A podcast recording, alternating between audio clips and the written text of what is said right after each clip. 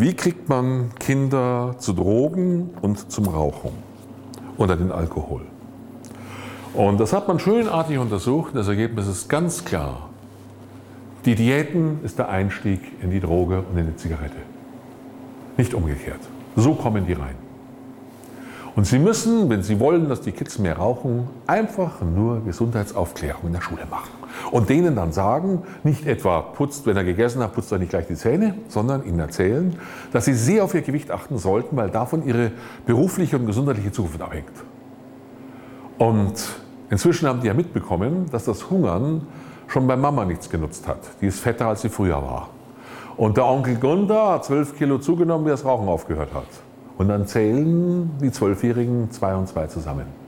Und dann fangen die das Rauchen an. Und die Gesundheitsaufklärung in den Schulen, die ganzen Kampagnen mit Tiger Kids und so weiter, sorgen dafür, dass das Raucheralter schon auf neun Jahre zum Teil runtergeht.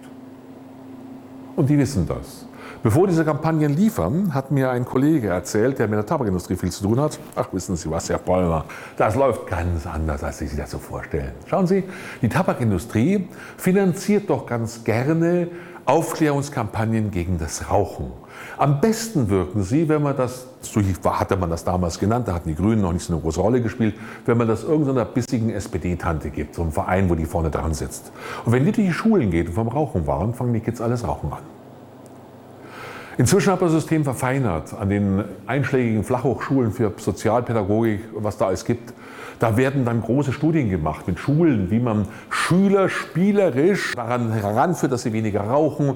Da kriegen sie dann noch ein Flirt-Training, dass man dabei eben nicht eine Zigarette braucht und äh, Arbeitsgruppen und also Tanzen gegen das Rauchen. Und da wird dann eine Riesengeschichte gemacht. Ein halbes Jahr werden die Kinder betreut. Und dann muss man das halt heute, so ist das inzwischen üblich, mit einer Gruppe vergleichen von Schülern, die nicht in die Segnungen dieser Sozialpädagogik kommen. Und die bewerten das auch sehr gut. Die fanden das toll und es war schön zu spielen und das waren soziale Aktivitäten und man hat viel gelernt. Also beste Bewertungen von Schülern, von Eltern, von Lehrern. Ergebnis ist nur, da wo man die Kids in Frieden gelassen hat, hat man nachher weniger Raucher. Den Effekt kennt man. Sobald ich über ein Problem aufkläre, habe ich es. Ich muss es wissen und die Fachleute müssen sich mit auseinandersetzen und sie müssen sich überlegen, wann sage ich der Öffentlichkeit was dazu.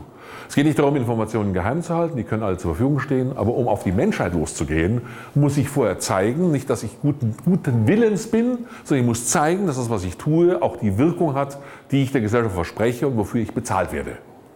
Und da ist eben herausgekommen, dass genau das Gegenteil eintritt. Weil der Mensch halt nicht so ist, wie sich die Pädagogik das vorstellt, sondern der geht nach biologischen Kriterien. Und wenn Kinder den ganzen Tag ans Rauchen denken, weil nachher noch eine Einheit dazu kommt, da bin ich noch gefragt, wie das Rauchen wirkt, und dann hat es noch so komische Drogenwirkungen, kann man abhängig werden. Wenn man sich da ein halbes Jahr lang jeden Tag mit beschäftigt, dann probiert man es aus. So wirkt Aufklärung und Sozialpädagogik. Und natürlich wissen die Fachleute das. Das ist ja kein Geheimnis. Aber von der Bevölkerung wird es nicht durchschaut. Sondern die meinen, dann macht Aufklärung, dann geht das schon so. Ah, ah. Das funktioniert eben nicht immer so. Und hier hat man zeigen können, da gibt es mehr Untersuchungen dazu, die Gewichtssorge ist der Grund für den Einstieg in Sucht, in Drogen, alles Mögliche. Bei Jungs dann Waffen und so weiter. Wenn Sie also wollen, dass Ihre Kinder mal richtig Probleme kriegen, gesunde Ernährung, Gewichtsbewusstsein und immer aufpassen. Oder Sie sehen Essen als eine Notwendigkeit an, die auch Spaß machen kann und wo Kinder womöglich sogar Benehmen bei Tisch lernen. Das können die nämlich. Aber sie können nicht den Verdauungstrakt der Kinder dressieren. Das funktioniert nicht.